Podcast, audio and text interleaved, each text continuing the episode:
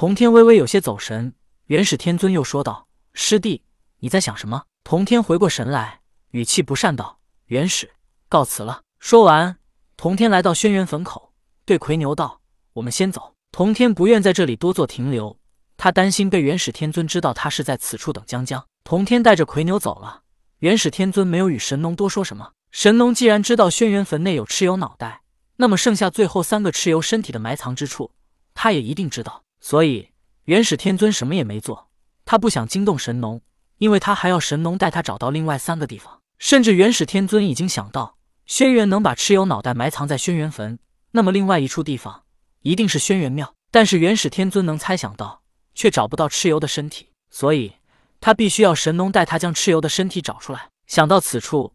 元始天尊担心神农不会按照自己的计划行事，所以他必须要逼上一逼。元始天尊道：“炎帝，我实在想不到，你居然想要将蚩尤脑袋给放出来，你竟然被蚩尤的力量所诱惑。你愧对帝皇之名，以后不要让我再发现你贪图蚩尤的力量，否则我一定会将你今日所为公之于众。”神农还是很在乎颜面的，他只能自叹倒霉。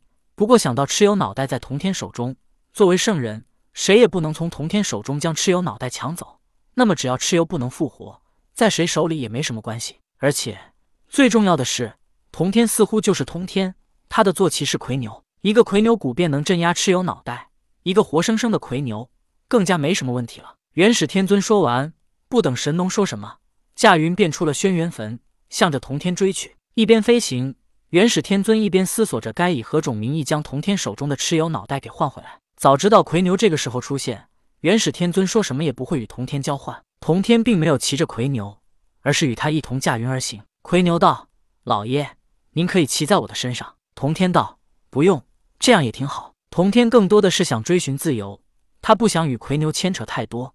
不过这一次还是要多谢他的帮忙。就在童天和魁牛谈话间，元始天尊便追了上来。元始天尊哈哈笑道：“师弟，你已经去过我玉虚宫，现在不请我去你花果山坐坐吗？”童天忽然想到了哪吒。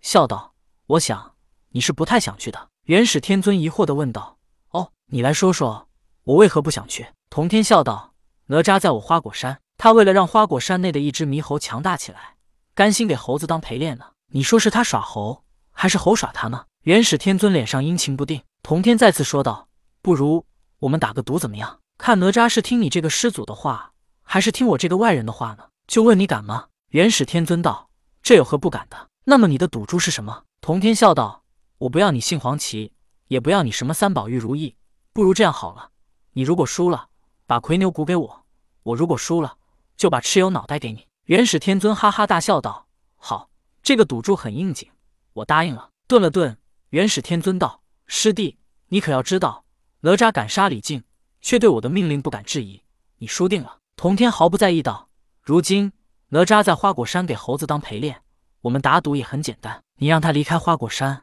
我让他留在花果山。如果他听你的离开了花果山，那么就算我输了；如果他不离开花果山，那就算你输了。元始天尊想了想，童天作为圣人，哪吒确实会怕他，但是怕归怕，如今有他撑腰，根本不必怕。就算哪吒担心童天以后找麻烦，大不了让他一直待在玉虚宫也就是了。所以元始天尊想了想，他肯定是不会输的。元始天尊道：“好。”我答应了，但是我很奇怪，哪吒为何会在花果山呢？童天脸色一变道：“因为他想除妖，除到我花果山头上了。我没杀了他，也是看你的面子啊，师兄。”元始天尊明白了，哪吒果然是怕了童天。不过没关系，有他在，根本就没什么好怕的。于是，童天与元始二人一兽驾云向着花果山而去。来到花果山，童天与元始便听到了噼里啪啦的打斗声。哪吒为了早日离开花果山这个鬼地方。他这陪练比六耳猕猴还要主动，在这样的夜晚，六耳猕猴想歇一下，他都不同意。元始天尊也看到了哪吒和一只猴子在战斗，他确实有些不高兴。哪吒确实有些蠢，一看不对劲儿，难道还不知道逃吗？圣人见机不对，都会想着先战略转移。当然，这是说的好听一些，其实也就是先逃走再说。元始天尊也是有些恨铁不成钢，哪吒还真是跟杨戬没法比啊。元始天尊和童天一起来到哪吒跟前，元始天尊训斥道。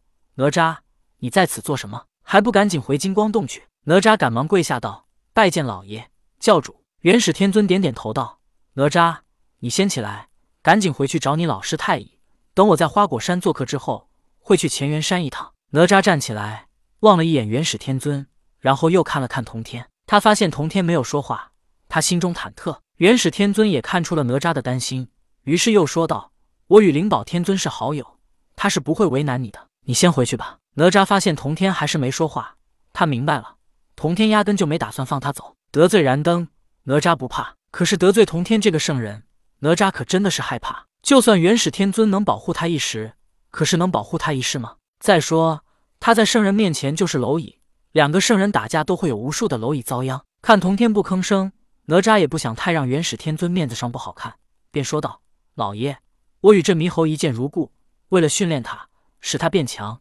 我想要留在花果山。”童天这时紧绷的表情才松了下来，脸上露出了微笑，道：“天尊，你看哪吒自己都想留在这里，我们作为一教之主。”就不要掺和小辈们的事了。元始天尊搞不懂哪吒为何还在怕童天，他的话已经说得够明白了，让哪吒先回去找太乙，然后他在这里做客。做客之后，直接就会去乾元山。这话都如此明白了，就算童天想找他麻烦，也没有机会。元始天尊暗思：难道我的威望还比不上他吗？为何哪吒这么听话都敢反抗我了？